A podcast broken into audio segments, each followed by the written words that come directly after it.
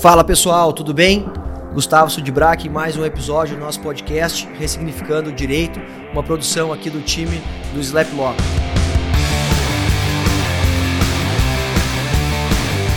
Hoje, um convidado super especial, Fábio Flor, um amigo já de, de redes sociais, uma conexão que veio desse novo mundo, né? essa possibilidade que a gente tem de se conectar com as pessoas, trocando conteúdo, trocando conhecimento pelas redes sociais e muitas vezes a gente acaba aproximando, criando parcerias, criando amizades que, mesmo sem se conhecer pessoalmente, acabam uh, se entrelaçando, enfim, acabam criando certas raízes que permitem que a gente faça coisas legais, como a gravação desse podcast hoje.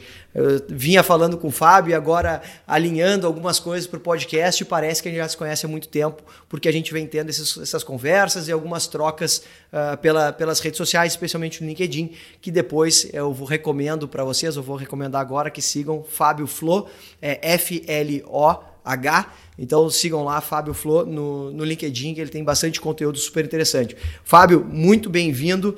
Um cara régua altíssima, alguém que a gente tem uma, uma satisfação gigante de trazer no podcast, porque hoje empreendedor de Legal Tech e InsurTech, né, as, as startups do direito e dos seguros, mas um, um, um cara que tem uma carreira incrível no meio jurídico, uh, doutor em Direito pela USP, curso em Harvard, já trabalhou em bancas de diversos tamanhos, né, bancas de advogados de diversos tamanhos, trabalhou em banca de investimentos e agora está empreendendo né, uh, com força total então, pô, aquilo que a gente fala bastante, que empreender é ter substância, é ter profundidade, não dá para sair querendo mudar o mundo sem ter capacidade técnica. O Fábio é um exemplo claro de que uh, essa jornada anterior, toda essa dedicação, esse estudo fazem sentido depois quando a gente for empreender. Então, Fábio, muito obrigado, seja bem-vindo. O microfone é teu para contar um pouco da tua história, contar o que te fez chegar nesse momento de empreender, tendo passado por toda essa carreira jurídica uh, de alta, alta qualidade, de, de, de alto comprometimento, mas enfim, de alta entrega também. Muito obrigado. Obrigado eu, Gustavo. Uh, queria agradecer de novo a oportunidade de falar com você. E a gente, como você falou, a gente vive trocando figurinha na tentativa de criar um ecossistema, já que a palavra está na moda é, mais interessante e inteligente para as pessoas, tanto do ramo de startups, quanto é, de uma forma mais específica as legal techs, law techs e, e, no nosso caso também um pouco um pezinho naquele insurtech, né? É, então queria agradecer aí a disponibilidade, é sempre falar um, um prazer falar com o pessoal de Porto Alegre. Como a gente estava conversando outro dia, tenho muitos amigos aí em Porto Alegre, o Thiago Breyer, que é um amigo em comum nosso, é, também outra super cabeça e, e é sempre um prazer conversar. Valeu, prazer todo nosso. Tiagão, um grande amigo nosso, participou agora recentemente de uma live com a gente, foi um sucesso.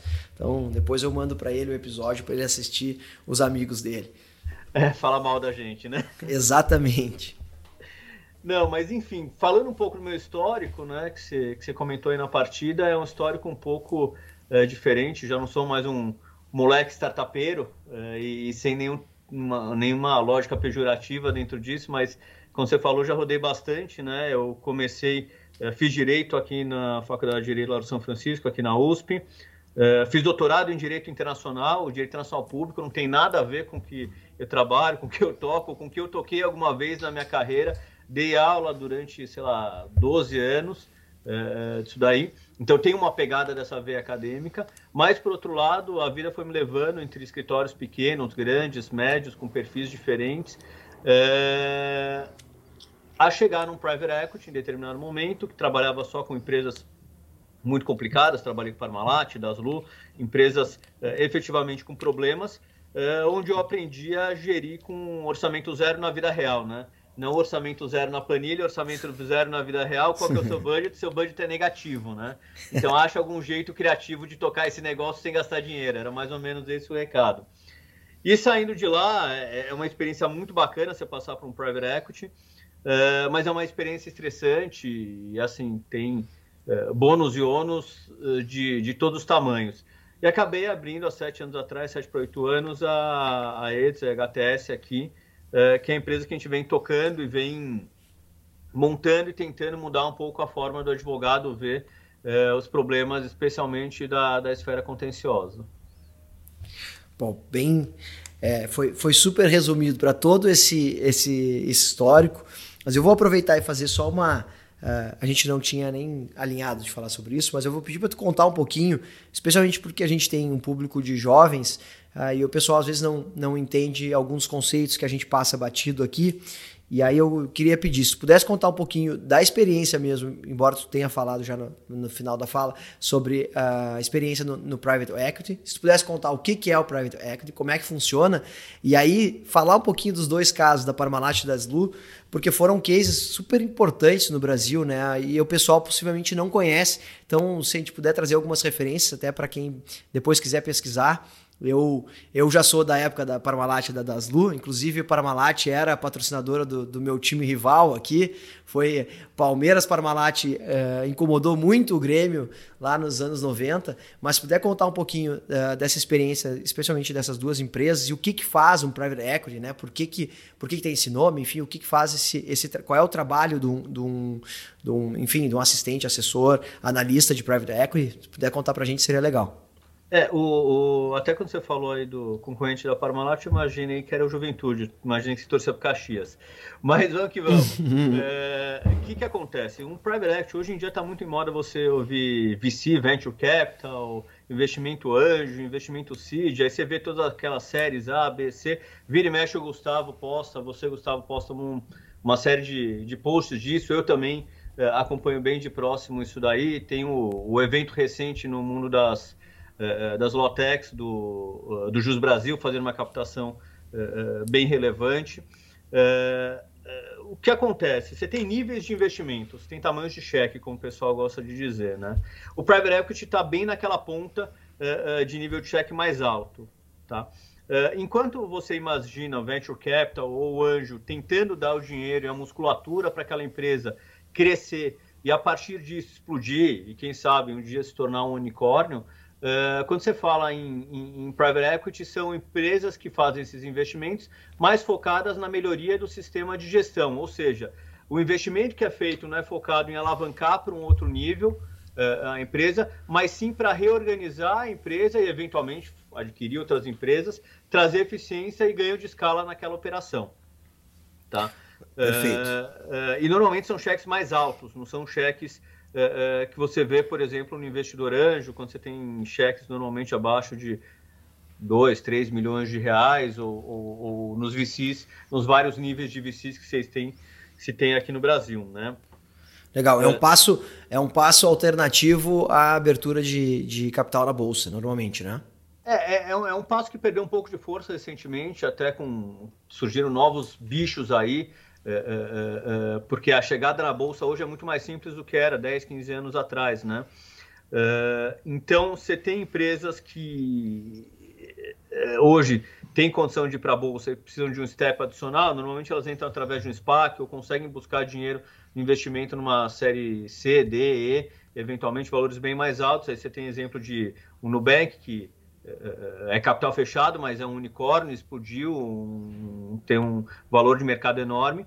Uh, mas antigamente não existia isso daí. Então você tinha fundos que, com grande quantidade de dinheiro, conseguiam comprar empresas ou partes de empresas e alavancar essa empresa para um outro patamar. Né? Uh, que perdeu um pouco a figura agora através. Uh, a ideia dessa, desse, desse, dessa alavancagem era por meio de melhoria de capital e ganho de melhoria de, de estrutura de capital uh, ganho nos fluxos de trabalho e melhoria de eficiência na operação da própria empresa. Então, era um pouco esse o papel do private equity. Uh, quem compara hoje, mal comparado com o VC uh, de série C, D e E, é muito parecido na mesma lógica de, de investimento. Não, perfeito. E aí, a e... conexão com Parmalat das Lu é, é, é, no caso deste fundo de, de private equity que eu trabalhava, uh, ele só investia no que a gente chama de distress, né? Uh, são ativos complicados. Uh, foi no começo da época de recuperação judicial, quando tinha a antiga concordata. Então, ele, esse fundo entrava só em empresas que tivessem problemas efetivos de reestruturação e estivessem prontas ou em vias de entrar num processo de recuperação de recuperação judicial, né? Ou de reestruturação através de uma recuperação judicial. Então, uh, uh, eram investimentos uh, com margem de ganho muito altos, mas investimentos muito arriscados. Né? Uh, a Parmalat foi um, um, grande sucesso aqui no Brasil especialmente década de 90, dominava tudo que era gôndola de leite. teve um investimento muito pesado de italianos para montar a marca, investiu Palmeiras, Juventude, outros, outros times aqui na América do Sul. depois se descobriu que tinha uma série de problemas uh, uh, e crimes cometidos de lavagem de dinheiro, por exemplo, em cima disso. E essa foi a primeira. E a Parmalat quebrou algumas vezes nesse caminho, né? E aí esse fundo entrou num, depois de uma dessas quebras, já depois de sair dos italianos, para tentar reestruturar a operação uh, de leite, né? E, e eu entrei um pouco antes desse fundo abrir o capital e tocar o processo de reestruturação e remontagem do jurídico interno. A Dasur tem uma história muito parecida, ela teve problemas fiscais, era o templo da moda aqui, especialmente em São Paulo, trabalhava muito com uma estrutura de importação. Quando as grandes marcas vieram para o Brasil, ela acabou perdendo muito da relevância e foi feita uma tentativa de reestruturação que acabou sendo frustrada mais adiante. Mas uh, o papel para um advogado nesse cenário, e como você comentou, Gustavo, uh, tem bastante advogado que ouve a gente aqui no, no, seu podcast, o papel para o advogado é um papel uh, complicado, porque você não tem dinheiro normalmente para fazer nenhum grande investimento ou grande estrutura, mas muito desafiador e muita aprendizagem, porque você é obrigado a fazer uma gestão criativa 100% dentro da lei, porque você tem uma, um escrutínio muito grande, gente olhando em cima o tempo todo, mas criativa e, sobretudo, um negócio que eu tenho lido bastante atualmente, uh, até do Nassim Taleb, do livro do Nassim Taleb, uh, uh, colocando o seu na reta, né? O, assumindo o risco. É, skin in the game. É um, quando você passa para um private equity, você deixa de ter aquela possibilidade de ser o advogado que dá a posição técnico-jurídica, a, a melhor técnica, a sua opinião, para assumir risco, para assumir posição de dono. Que é um pouco o que eu acho que é, a nova geração precisa ter e quem está querendo empreender precisa ter. É, é, quando você olha, mesmo que você estiver fora da sua empresa, a postura que você precisa ter é uma postura de dono de quem vai tomar a decisão e de quem vai, dentro da sua decisão, assumir os ônus e os bônus resultantes daquela decisão. Uh, que eu acho que é um papel fundamental e na minha trajetória uh, pessoal, que se você for pensar de um cara super acadêmico para advogado, para cada vez menos advogado e, e, um cara do negócio, né? E o private equity foi fundamental nesse aspecto. Não, exato, cada vez mais estratégico, né? Hoje tem que pensar muito, possivelmente pensar muito em estratégia, muito na, na, entrega que vocês têm, muito no time, na cultura. Uh, esse Skin the Game, né, Arriscando a Própria Pele, é o, é o nome do, do, livro em português, na Cintaleb. A gente as pessoas falam muito dele, né? E, e, eu sou um deles que falo e tô com um desafio gigante na minha, desse ano. Tinha colocado na minha, na minha stand ali os três livros para ler. O Antifrágil tinha lido uns pedaços, não tinha lido todo. Agora tô com os três me olhando. São livros super densos, mas que moldam muito dessa mentalidade uh, que o empreendedor precisa ter, né? Então, bem, uh, baita insight. Uh, obrigado por ter trazido. Uh, fica para quem quiser uh, tentar ler aí o Arriscando a Própria, de, uh, Arriscando a Própria Pele é o nome em português do, do, do E, e o Cisne Negro Game. também, né? É, a Cisne Negro, Antifrágil e Arriscando a Própria Pele, né? São os três. Eu, se eu não me engano, tem outro, mas acho que são os três mais famosos. Uh, recomendo que leiam, são livros difíceis de ler, inclusive. Não é, não é fácil, mas uh, estamos aqui para coisas fáceis. Então, Fábio, depois dessa jornada lá no, no, no fundo, na, na, nos desafios das Lu, Parmalat e outras, né, conhecendo esse, esse lado uh, de departamento jurídico, tu tinhas uma carreira já de advogado uh, também consolidada, a gente tinha passado por vários uh, escritórios, tu resolveu empreender, tu disse que faz, faz sete anos, então já não é uma, uma empresa muito jovem, né, sete anos já é uma, uma jornada relevante, então deve ter sido Uh, o que eu brinco aqui, com a gente atende no, no Slap Law basicamente startups, empresas de tecnologia, então na verdade, 100% da nossa base é de empresas de tecnologia e startups, mas grande parte são startups.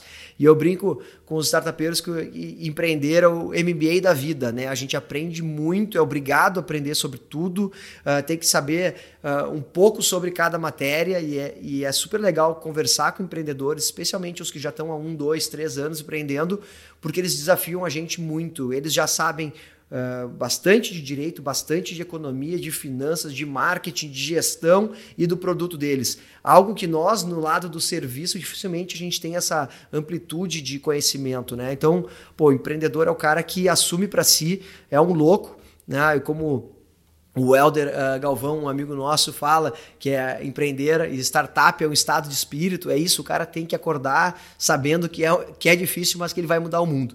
Então conta um pouquinho, cara, da Etsy e também já dessa jornada de sete anos, o que, que vocês já fizeram, já alcançaram, quais são os produtos, uh, o que, que vocês veem uh, de, de futuro aí para o mercado de legal techs e, e, até se puder falar um pouquinho da InsurTech é legal, porque é, é um mercado que está ainda uh, pouco em evidência, né? Se fala muito em fintech, muito health tech, uh, se fala das uh, real estate tech, enfim, tem algumas prop mais tech, né? quentes, né? é as prop techs, né? Então tem tem algumas mais quentes do que outras e InsurTech é um mercado, na verdade, o mercado de seguros no Brasil é gigantesco e não é aparentemente muito eficiente, tem vários gargalos que a gente pode tratar e acredito que vocês estejam olhando para alguns desses gargalos. Então conta um pouquinho da jornada empreendedora nesses sete anos e aí pode falar, fazer, o, fazer a venda de tudo que vocês fazem, porque a gente quer trazer, isso é conhecimento também, então é bom que as pessoas tenham bastante uh, noção do que, que já tem de ferramenta, o que, que tem de, de sistemas e o que, que tem de gente por trás uh, desses negócios inovadores na área do direito e também na área de seguros. Então, uh, a, a, gente fez um curso de MBA à força, né? Eu brinco. uh, porque o que acontece? Eu saí de uma lógica em que eu não precisava captar cliente, saí de um fundo de, de private equity uh, e, e, passei para um negócio que eu precisava vender, né? E eu não tenho um, um, um DNA vendedor, eu não sou um cara vendedor, né? eu sou um cara que vende mal. Eu vendo técnico, eu tenho conhecimento técnico, é, é, tanto que nas conversas técnicas fico super é, confortável, mas eu não sou o cara de contar mentira. Às vezes a gente, até aqui na, na HTS, na EDS, a gente, fica, a gente se perde um pouco porque é, é, ser sincero demais e falar que não dá para fazer, mas a gente entende que isso no longo prazo é o que mantém os nossos relacionamentos, né? Exato. Mas é, a gente, por exemplo, a gente começou aqui, a gente não, não tinha um produto muito claro, Gustavo. A gente chegava e falava assim pro para o gestor jurídico: bom, a gente resolve o seu problema com números. Aí o gestor falava: tudo bem, mas não tem um problema, então você não tem o que fazer para mim. Né? é, não, é, é, é, tu dá nada, mas é, é, é, bem isso que acontece, né? Porque você sai achando, putz, está tão claro na minha cabeça a minha ideia, o meu conceito, e acho que todas as startups passam por isso. Putz, tá aqui como eu estou resolvendo o problema, tá aqui a sua ineficiência, mas como você não consegue entender?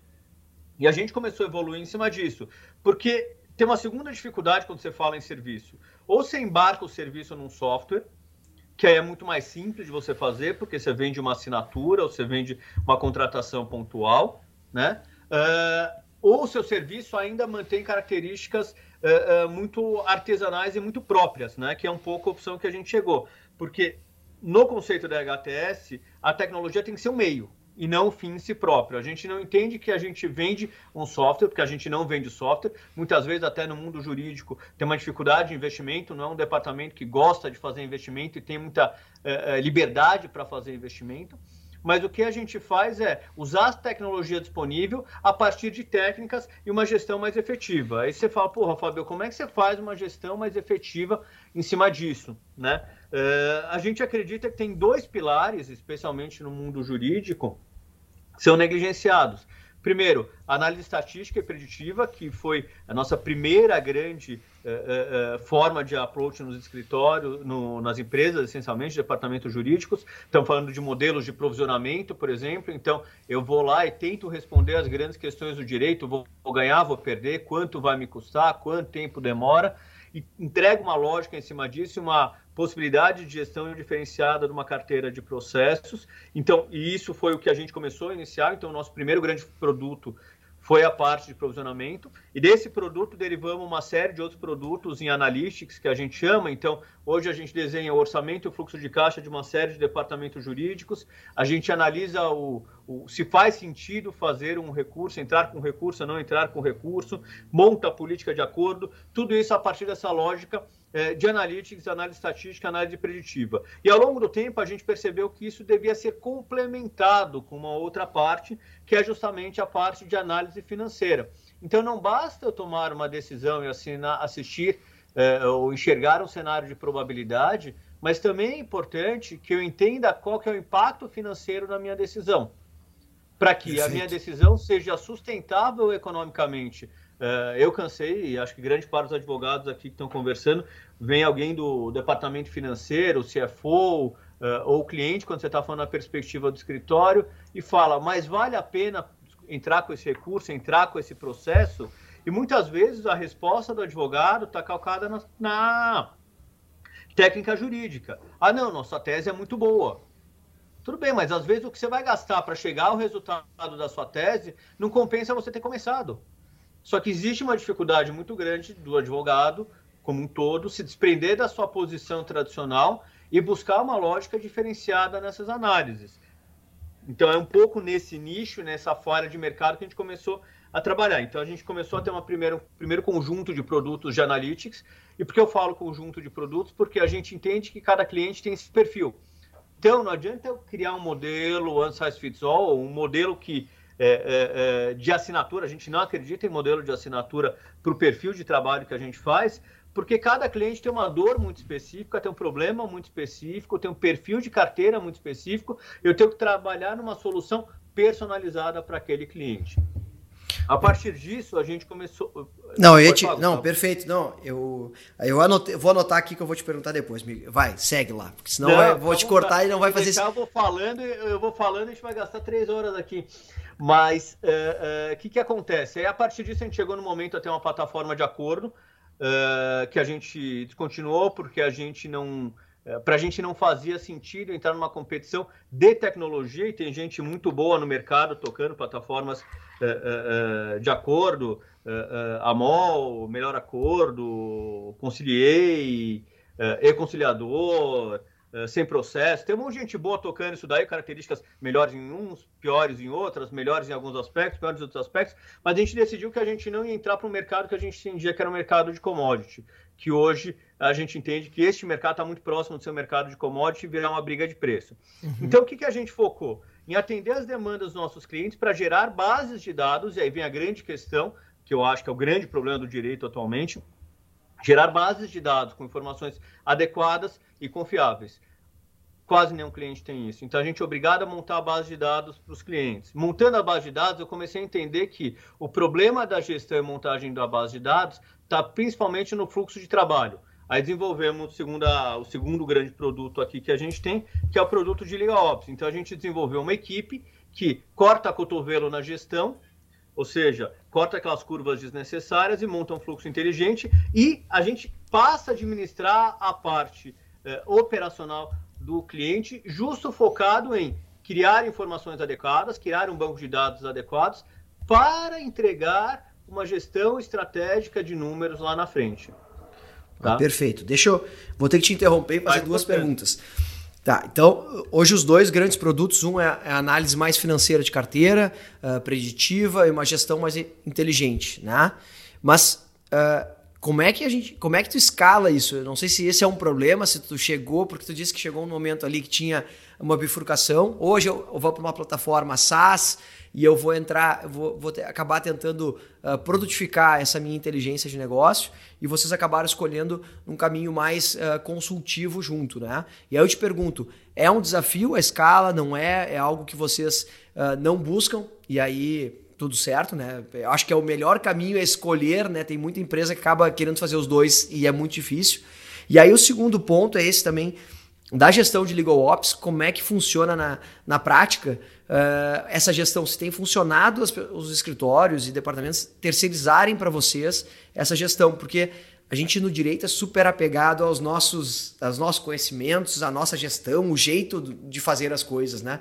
Então são, são duas perguntas. A questão de escala, se é algo que que preocupa se está no radar, não está, se, se é algo resolvido, e esse ponto de como é que funciona uh, entrar dentro de um departamento jurídico ou de um próprio escritório e começar a ditar as regras de tudo que não é jurídico. Como é que tem sido isso? Eu, se a gente tivesse combinado as questões, seria, não seria tão perfeito. O problema da escala bateu para a gente uns três ou quatro anos atrás, tá, Gustavo? É, é, é, o que acontece? Você consegue fazer um negócio boutique só que os departamentos jurídicos não estão preparados para pagar um preço de boutique. Tá? Uhum. Então você gera um problema de gerar escala. E aí, a partir disso, Liga Ops é um produto que nos dá escala, porque você tem uma série de fluxos automatizados. Uma vez desenhado o fluxo, que é um fluxo próprio para cada cliente, você passa a gerar fluxos customizados. Uh, e o outro produto que a gente gerou, e aí mais para frente a gente pode até falar um pouco de InsurTech, que é um seguro pelo qual o cliente transfere todos os riscos e custos de processos de consumidor, e a gente está desenvolvendo para trabalhista também, mas o que tem pronto hoje é para consumidor, e transfere para uma seguradora. E qual é o meu papel? Eu faço todo o processo de análise de risco, subscrição do risco da seguradora e faço a parte posterior de gestão através da estrutura de Liga Ops. Então, eu tenho a mesma estrutura que é para Liga Ops e para o meu seguro de responsabilidade civil, que tem como parceiro hoje principal a Toque Marinha Seguradora, e a MDS como corretora principal, que ajudou a gente a montar o produto, uh, mas isso nos dá escala, porque eu consigo criar uma série de fluxos automatizados. Hoje a gente está virando um grande CSC e colocando toda a tecnologia dos números por trás disso. Então, assim, a escala a gente já encontrou o caminho para arrumar escala, porque eu concordo com você que sem escala é muito difícil você criar um negócio uh, que exploda, né?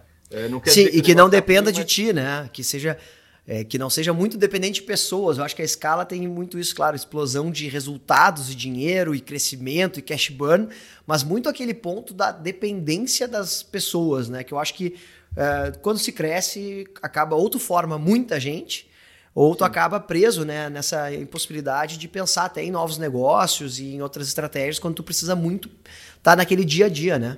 Era... Então, mas a gente bateu nesse ponto faz três ou quatro anos, né? E a gente resolveu fazer essa opção por estes outros caminhos que são complementares, uhum. é, justo por essa necessidade. Aí uma dificuldade de você transferir cultura, é, é, e aí é uma, uma crítica, não sei se é uma crítica ou uma constatação, que, que as pessoas têm muito pouca paciência hoje para adquirir a cultura de um lugar e aprender, entender que tem uma curva de aprendizagem que às vezes é um pouco longa para você poder assumir responsabilidades e funções, né? Uh, mas uh, a gente bateu nesse teto faz três ou quatro anos. E a gente bateu num teto que a, a, sensação que eu tenho, de novo, vem numa crescente, a gente vem com resultados nossos aqui uh, na ETS nos últimos três, quatro anos incríveis, entendeu? Esse ano a gente está crescendo mais de 150%, por exemplo.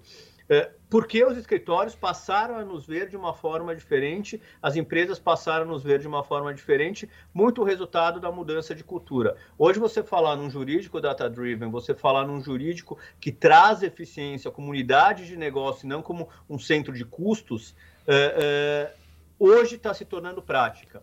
Então as pessoas entendem que é, ao invés de eu fugir daquilo que pode me trazer benefício, me, fugir daquilo que me traz eficiência, se eu não tenho tempo para solucionar esses problemas, eu vou contratar alguém que tenha capacidade, experiência e foco para fazer isso daí. E aí entra a gente justo dentro desse papel.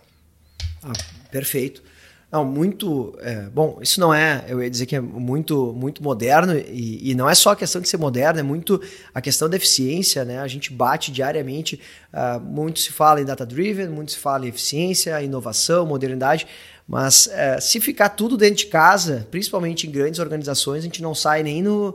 A gente não consegue entrar nem no primeiro tripé do, da inovação lá, que é pessoas, processos e tecnologia. A gente não consegue nem mudar a mentalidade, né? Então. Você não oxigena, né? Exatamente. Tu não, tu acaba tendo que, que buscar uh, fora e, e, é mais inteligente, né? Não é à toa que nos Estados Unidos lá estão todas as uh, a LSP, né, Alternative Legal, uh, Legal Service Providers, é, são empresas que dão suporte para os advogados, para os departamentos jurídicos. Né? Eles estão ali para dar todo esse suporte, tanto de Legal Ops, né, que é a operação toda jurídica, mas também essas, esses números, essa estratégia. A gente estava falando antes Uh, sobre custo de carteira, custo de processo. São, esses números estão muito longe da realidade do advogado. Já estão pelo que eu entendo, e, e aí tu pode me corrigir, muito mais próximos dos departamentos jurídicos, que já, já sofrem uma pressão interna por serem uh, de fato data-driven, né? por terem eficiência financeira, por ter uma inteligência na tomada de decisão, mas do lado de cá dos advogados não é muito comum, né? Não sei se é essa percepção que tu tens também. Eu tenho, eu tenho essa percepção, tanto que Assim, o, a nossa carteira de clientes é essencialmente de empresas, né? Empresas de vários setores, tamanhos diferentes. Mas eh, a gente começou a ter uma procura nos últimos, posso dizer talvez três, quatro meses, de escritórios que entenderam o nosso papel não como um concorrente dos trabalhos deles, que a gente não vai roubar trabalho do escritório, porque a gente não faz o trabalho do escritório de advocacia. É, se você precisar constituir uma, uma, uma, uma startup, ou se você. Até outro dia perguntaram num grupo lá da B2L, da Associação Brasileira das Lawtechs e Legaltechs, falaram: ah, quem tem uma indicação da LGPD? Algumas pessoas até indicaram seu nome, Gustavo, inclusive eu. É, é, eu não sei mais de LGPD que o Gustavo, eu não tenho mais capacidade é, é, é, de tocar qualquer processo de conformidade com LGPD do que você. Eu não tenho essa capacidade, não tenho essa competência e mais do que isso, eu não tenho a pretensão. Eu tenho a pretensão de ser um facilitador para viabilizar a implementação de estratégias. É esse o meu objetivo. E com isso trazer eficiência, dinâmica, velocidade, economia de custos, é, é, eficiência para a gestão, seja do gestor interno, seja do escritório de advocacia. E quando o escritório de advocacia vem procurar a gente, é muito como uma forma complementar. Então, o escritório, de um lado, tem uma capacidade técnica, e ele quer complementar com esta outra visão de números, de estatística, é, de análise financeira, de como entregar para o cliente uma solução mais completa do que a solução que ele tem hoje isoladamente. Ah, perfeito. Bom, obrigado pela, pela indicação e pela, é, bom, pela, por, por, por, reconhecer, enfim, pelo reconhecimento nosso aqui do escritório. A gente vem trabalhando bastante para para conquistar o nosso espaço aí na, ao sol. Estamos longe ainda de ser um, um grande case, um grande escritório uh, de reconhecimento em termos de, de, enfim, de tudo, mas a gente está é, correndo bastante, então agradeço aí a menção e, a, e, ter citado meu nome lá e o reconhecimento. Mas, voltando ao nosso. Mas, mas não, mal, mas foi mal empregado. Então, voltando à parte essa da tua resposta do, do de dar todo esse suporte para o advogado, eu vou fazer uma provocação aqui, é, porque é, toda essa. A gente ainda tem visto muito os advogados, é, quando contratam legal tech, pensando: bom, eu vou contratar tudo que eu não faço aqui mas o jurídico é meu, a inteligência jurídica é minha, assim como tu mesmo colocaste, ah, não tem nem a pretensão. Mas às vezes a, o problema jurídico ele está ficando cada vez mais desmembrado e a gente consegue ver que a camada de jurídico mesmo ela é cada vez menor. E talvez por isso que essas a, L, a, a LSP, né, as, as a, empresas que estão é, as empresas que oferecem serviços alternativos jurídicos, elas estão começando a colocar mais camadas de serviço de pessoas e não necessariamente de advogados para atender aqueles escritórios. Então, uh, tu acha que está muito longe dessa realidade no Brasil? E aí vamos pegar o exemplo bem da ETS mesmo.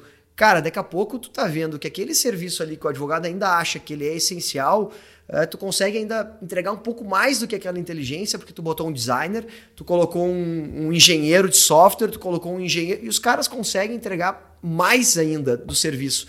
E aí tu já está tendo uma camada de serviço de pessoas em cima e daqui a pouco o advogado vai perdendo, se ele não for muito bom, uma relevância. Tu acha que isso é, é claro, esquecendo a OAB aqui, não vamos pensar, porque toda empresa começa a plugar serviços jurídicos, tem, tem problema no Brasil, mas tu acha que está muito longe dessa realidade? Eu acho que assim, a gente tem passos muito fortes, até tem, tem uma discussão agora na OAB, que a OAB quer passar a regular as Lawtechs nesse novo projeto de regulamentação. Tem um jabuti dentro do processo de regulamentação é, de publicidade no está passando agora na OAB, foi é, ia, ia ser votado ontem, ontem foi jogado mais para frente. É, mas o, o, o que acontece é que começa a se perceber nos departamentos jurídicos que a esfera de trabalho que é do advogado passa a ficar mais marcada. Né? A gente tem um problema crônico no Brasil, isso daí, putz, não sou eu que estou falando, mas você tem um volume absurdo de advogados para um volume de trabalho não correspondente. Então, a quantidade de pessoas de amigos que eu tenho que se formaram em direito, mas que não exercem advocacia é enorme, porque não é um, o mercado não, não, não consegue absorver tanta gente. É um problema claro. Lógico que pessoas competentes sempre vão ter seu espaço, como em qualquer profissão. Mas o que se percebe é que é, é, determinadas atividades e funções, como você falou, deixam de ser exclusivas ou deixam de ter como foco central é, a centralidade do direito. É o que Richard Susskind falava, fala lá no todo mundo é um livro mais que celebrado lá, o Tomorrow Lawyers. Ele fala claramente, são os guardiões do conhecimento, gatekeepers of the knowledge. É, o advogado sempre foi visto como um guardião do conhecimento. Hoje, o conhecimento dele deixa de ser um diferencial, né? É, deixa de ser o elemento central diferencial do que ele está fazendo do, do tema jurídico. Então, as pessoas têm que se adaptar e aceitar que elas vão ter que ter outras ferramentas ou outras pessoas, ou pessoas com perfis diferentes, compondo a sua equipe para dar uma solução mais completa. Mas aí tem um ponto importante, tá, Gustavo, que é um ponto que a gente tem batido muito. Não adianta as pessoas entenderem que modernizar a empresa, modernizar o departamento jurídico é comprar um software, né? É, se você não tiver uma mudança cultural, uma mudança de entendimento de como se faz tecnologia e de como se toca a decisão estratégica, você pode contratar os melhores softwares do mundo. É o que eu brinco. Eu vou te dar uma Ferrari na mão para uma pessoa que é cega. Ela não vai dirigir bem a Ferrari. Exatamente. Né? Então não é um problema da máquina, é um problema da pessoa conseguir criar a visão e o um entendimento adequado para fazer uma gestão estratégica adequada com as várias variáveis que tem no colo. Não, perfeito. Muitas, tu, tu, trouxe muitas informações, muitas verdades aqui que eu cheguei a me perder nas minhas anotações aqui. É, mas esse, voltando um pouco, né, o hiato dos advogados, a falta de mercado, até algo que a gente tem, uh, me preocupa, preocupa não, mas me chama a atenção muito esse, esse ponto, porque eu também sou curioso de outras, uh, outras áreas do direito, não só uh, de startups, empresarial que a gente atende aqui, mas é, eu vejo muita falta de direito uh, aos, aos mais, não é mais necessitados, mas muita, muita demanda sobrando em áreas que os advogados não olham e muito advogado sem conseguir se encaixar também, seja porque uh, não estão no perfil adequado para escritórios, nem departamento jurídico, por também não terem uma formação mais de, de negócios. E a gente aqui do SLAP tem participado de alguns movimentos acadêmicos, uh, de universidades para entender o novo direito e como, como trazer esse, esse profissional que está se formando com o hiato, né? Ele, ele estuda uma, uma história que não existe mais, né? não, não, não corresponde à vida dele no dia a dia mas ele precisa ter aqueles fundamentos do direito. Então, é, como trazer um pouco de negócios né, para essa realidade é, do direito para as pessoas não, não ficarem, saírem da faculdade e, e só terem duas opções: ou uh, pro, virar funcionário público ou ser advogado. Né? Então, eu acho que sim, aqui tem um, um, problema crônico no Brasil. E a tecnologia, nesse ponto, eu concordo muito contigo, ela vai tirar a gente do mercado o cara que não for bom. Né? O cara que for bom, ele vai achar onde se, vai, vai achar onde se enquadrar mas, mas é preocupante, né? A gente começa a ver, especialmente uh, nesses ambientes de massa, aqueles advogados que só reproduziam peça, né? Os escritórios com altíssimo turnover, sumir. né? Hã? Eles vão sumir. Exato, pois é porque não tem, porque aquela é, a pessoa não faz, não tem grande diferencial num advogado fazendo uma peça automatizada, né? Ah, o robô erra, sim, mas o robô é capaz de errar menos naqueles casos muito padrão do que o ser humano. Não, né? eu acho que assim, Gustavo, tem dois pontos aí. Primeiro, eh, você não vai precisar do cara fazendo a, mesma petição dez vezes, né? Da pessoa fazendo a mesma petição dez vezes. Mas, por outro lado, você vai precisar de alguém que vai ter que ensinar o robô, vai ter que verificar se o robô está fazendo é, o trabalho correto, é, se os parâmetros de análise estão adequados. Ou seja, não adianta você implementar um processo robotizado, um RPA, e achar que por isso, bom, larguei em mão. Não, é um processo contínuo de revisão, de análise, de gestão. Então, assim, você vai deslocar uma pessoa com uma capacidade ou com um diferencial menor, como você colocou, é, é, é, para fazer a petição repetitiva, e vai precisar de alguém que tenha a capacidade crítica para analisar se aquelas decisões ou aqueles parâmetros colocados estão ok, continuam vigentes, estão trazendo melhor resultado, se a gente teria que seguir outro caminho. E tudo isso passa por uma formação de uma pessoa mais crítica. O que eu bato muito em todas as conversas que eu tenho, especialmente com advogados mais jovens, é que você não precisa ser um programador, mas você tem que ter uma lógica e um raciocínio matemático. Você não precisa uh, uh, entender cada detalhe de cada função, mas você precisa ser uma pessoa crítica. Tem que ser uma pessoa questionadora. Tem que ser um profissional que não se acomoda com a resposta fácil. Eu brigo com meus filhos todo dia por causa disso. Resposta fácil é fácil para você como é fácil para todo mundo. Mas não quer dizer que é certa, né? Perfeito. Não, exato. Não, e, e, e, agora tu tocou num ponto, né? É, tu falou antes da Ferrari, e aí eu vou conectar uh, uma na outra. Uh, o cara para o cara comprou a Ferrari ali, ele precisa. Vamos pensar que o cara não comprou ainda a Ferrari, mas comprou um, um computador, um, um, programa super bom e quer automatizar algumas coisas no escritório. O profissional que vai se destacar e vai continuar lá é o cara que vai acompanhar, vai entender a mentalidade daquele sistema, vai treinar a máquina, como tu disse, e é esse o profissional que não vai, não vai ficar obsoleto, né? Então, uh, tem espaço, mas a pessoa não pode estar só naquela zona de conforto ali. Alguém, porque é muito difícil, né? Não é, normalmente não é no primeiro sistema que o escritório consegue se organizar. Ele leva dois, três, compra um, uh, contrata outro, faz o onboarding de um que não foi bem, até porque tem muito disso, né? Tem, uh, startups jurídicas são startups, então muitos vendem e não entregam, né? Isso é uma, uma demanda e uma, uma reclamação muito forte, assim, eu, eu ouço bastante os escritórios e do pessoal que toca é, setores de inovação em escritórios que tem essa reclamação da, das startups, né? Eles não conseguem uh, ter um pós-venda adequado, uma experiência do, do consumidor é, é, é, muito aquele brilho do pitch de venda, mas na hora não tem aquele acompanhamento. Então, o profissional que, que vai triunfar aí, esse cara que já é, ele ajudou a escolher o sistema, ele ajudou a treinar a máquina, ele pensou em, em como adequar, ele trocou, eles pivotaram aquele projeto. Então, acho que é uma super caminhada aí, né? E, e, quanto à OAB, eu fico um pouco preocupado que, que a OAB queira regular. Eu entendo a OAB, não, não entendo que, que tem um, um overlapping de, de questões que se, são, né, se, se relacionam muito mas eu tenho um pouquinho de medo da, da OAB querer uh, regular as, as Lotex, assim como é preocupante o próprio governo começar a olhar muito para esse ponto, porque quase passou aquela lei em que tinha uma vedação de extração de dados públicos, né? Que era uh, algo é, super preocupante. Não é vedação, mas é até a cobrança, né? Ah, exatamente, isso. A vedação foi lá na, na França, né? É, e até a cobrança, o que para startups super early stage significa vedação, né? Porque. Ah, que, que quebra a empresa, porque inviabiliza o negócio. Exatamente. A gente tem vários amigos nesse meio que fazem né, essa extração e para eles ia ficar certamente inviável continuar no, no, no, no jogo, né? Ia haver uma concentração das que já são grandes. Fábio, vamos já a gente eu falei que ia ser meia horinha, acho que a gente já deve ter passado certamente. Eu não consigo falar pouco, eu fico muito empolgado, ainda mais com, com convidados especiais.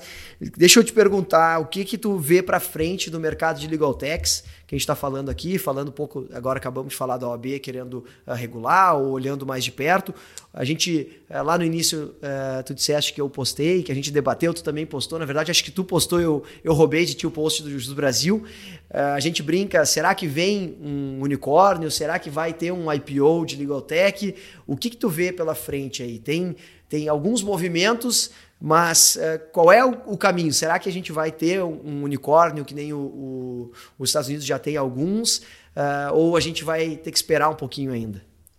Eu acho que a gente vai ter que, vai ter que esperar e eu acho que não é tão pouquinho, tá? Uh, por que eu acho que não é tão pouquinho? Eu, eu acho que a gente passa por um momento no setor de, de Ligotex, Lotex, hoje, pra você ter ideia, a B2L tem quase 400 associados, né? Uh, o que é bom porque o mercado está agitado e assim não são concorrentes, são pessoas que fomentam o mercado e demonstram a importância do que a gente faz, mas uh, de verdade não existe espaço para tanta gente, né? Uh, não existe mercado para tanta gente. Então, diferente do que muita gente acha, eu acho que tem um processo de consolidação aí para frente. Infelizmente, muita gente vai ficar pelo caminho.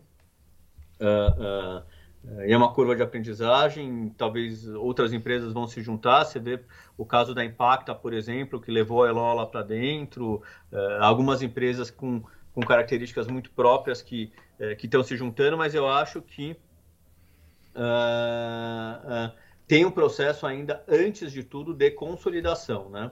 Feito esse processo de consolidação, talvez a gente comece a ganhar um pouco de volume. Né? Uh, e esse volume e tamanho começa a permitir a gente imaginar coisas maiores. Então, assim, a gente vê ainda um investimento muito incipiente de uh, fundos uh, de Lotex e, e, e Legaltex, de VCs em fundos de Legaltech, em, Lotex ou uh, Legaltex, e você precisa de mais escala para o negócio. Essa é a minha sensação. Acho que os negócios ainda não têm escala suficiente para tomar investimento. Quando você vai falar com um fundo de VC, eu conversei com alguns recentemente, você precisa demonstrar para ele que você é capaz de faturar 100 milhões, 200 milhões, 300 milhões de reais, tá? É, se não para ele, é um investimento que, muito curto, porque você não vai, ele não vai conseguir fazer um IPO, não vai conseguir vender para uma empresa grande se você faturar muito menos, né? Uhum. Então é, é, um investimento muito difícil de acontecer. E para você chegar no valuation de um, de um unicórnio, que a gente está falando de um, é, é, de um bilhão de dólares, estamos falando aí quase 6 bi de reais, é, se você multiplicar por 10 faturamento, a empresa, a empresa, precisa faturar pelo menos 600 milhões. Eu não vejo no horizonte muito próximo ninguém faturando 600 milhões de reais no mundo jurídico, aqui no Brasil. Tá? É, eu quero ter errado e espero que é, pessoas mandem mensagens para o podcast falando, putz, esse Fábio é um maluco, mas eu não consigo ver no curto prazo ninguém ainda nesse tamanho. Né? Não, é, mas eu acho que tem um mercado muito para crescer ainda. Uh, uh, e tem muita coisa para ser feita aí dentro desse mercado. Não, é verdade. Eu estava pensando aqui, é, claro, o Jus Brasil é o mais próximo, até porque a última rodada deles, eles uh, levantaram 400 milhões de reais, acho que foi, não foi? Algo por ali? Eu acho que, acho que foi menos, acho que foi 150, mais é, ou menos. Pode ser, tá. E, e, é de reais, né? Então a gente realmente é, é um caminho longo. E, e, isso que tu fala muito da escala é o que eu, quando eu me depois até da tua consideração esses dias naqueles posts, eu fiquei pensando, efetivamente, para a gente conseguir essas, esses múltiplos que são que os fundos buscam, né? entrar com valuation X e saindo com valuation de 10X, a gente precisa ter esse crescimento de muita escala e de, de rentabilidade, de né? de faturamento, é, de, de exato, de pessoas, né? de base. E e eu acho que só vai ter, e aí percepção que eu acho que só vai ter se algum player uh, muito B2C, né, vendendo direto para o consumidor, mais do que o Jus Brasil faz, uh, conseguir destacar, né? Então, algo como um Nubank da vida conseguiu, é, cara... Não, mas é, que, é que eu acho muito difícil, porque aí entra numa preocupação que o mercado jurídico do B2C entra numa briga com o contador que ajuda a montar a empresa, entra com uma briga com o seu primo que é advogado, não advoga, mas é advogado e vai fazer aquela ação baratinha. É, é, você tem um mercado que ainda é muito complicado. A despeito da regulamentação que a OAB tenta trazer, é, é um mercado ultra pulverizado, ultra pulverizado. É, de novo, acho que tem um caminho longo para a gente conseguir fazer um B2C com volume. Né? Sim, volume, recorrência de pagamento, porque tem alguns players fora, mas é isso. Lá o acesso a advogado é muito caro, né? É muito difícil. Normalmente Europa, Estados Unidos, eles até têm bastante, Estados Unidos tem bastante advogado, mas é caro. Então, realmente. É... E também não é barato litigar, né? Tem isso, não tem os é, incentivos. Aqui, aqui os advogados né? então... entram cobrando êxito 100%, 30%, 40% do ganho. Tem aquelas startups que, por exemplo, que cobram de agências de viagem, que você paga 30% pela assistência. Então, assim, é, é, é um mercado que ainda está muito, tá, tá, muito difícil de ver alguém com uma escala, especialmente no B2C, que viabilize isso daí. Eu acho muito mais provável você ter alguém mais para o B2B é, do que para o B2C pelas características próprias do mercado.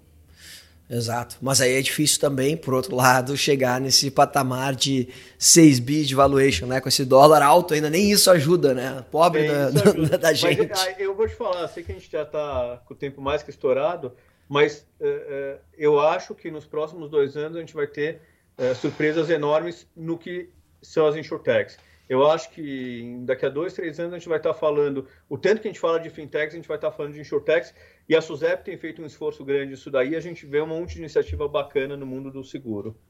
Não, vamos, vamos voltar para esse assunto. Deixa eu só uh, encerrar, então. Legal Techs, por hora, a gente fecha, a gente guarda esse assunto para falar sobre unicórnios Legal Techs.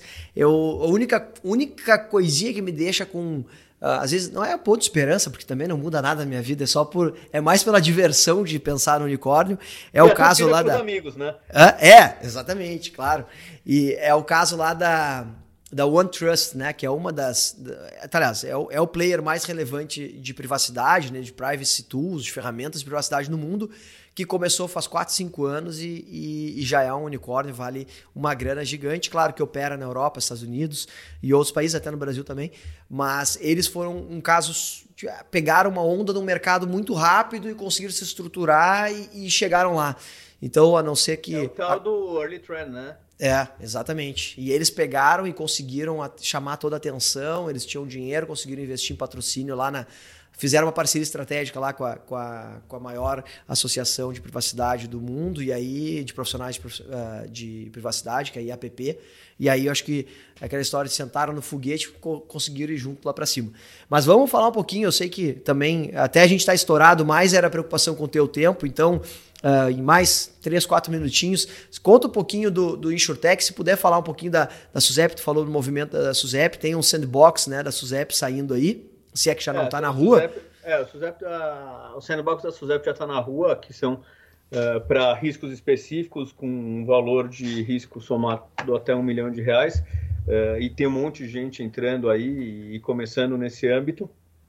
Uh, mas assim, o que, que a gente percebeu? Que muito do trabalho que a gente fazia de assessment ou de análise de risco para as empresas é o trabalho que você faz que eles chamam de underwriting, ou subscrição de risco para as seguradoras. Então a gente começou essa linha tentando trazer uh, uma estrutura de seguro jurídico para problemas, uh, uma estrutura de seguros para problemas jurídicos. E a gente começou, o primeiro foi esse é o seguro de responsabilidade civil uh, para causa de consumidor. Uh, a gente deve, mês que vem, se Deus quiser, a gente divulgar um player bem grande no mercado uh, de serviços brasileiros que está contratando a primeira policy. só que tem uma série de outros que você pode transformar nisso daí. E aí vem uma dificuldade também do, do conservadorismo do mercado de seguros. Se a gente acha que advogado é conservador, é que vocês não conhecem o pessoal do mercado de seguros e a dificuldade que existe no mercado de seguros, porque eu brinco que as seguradoras, na verdade, é, é, ganham dinheiro com risco sem querer tomar nenhum risco, né?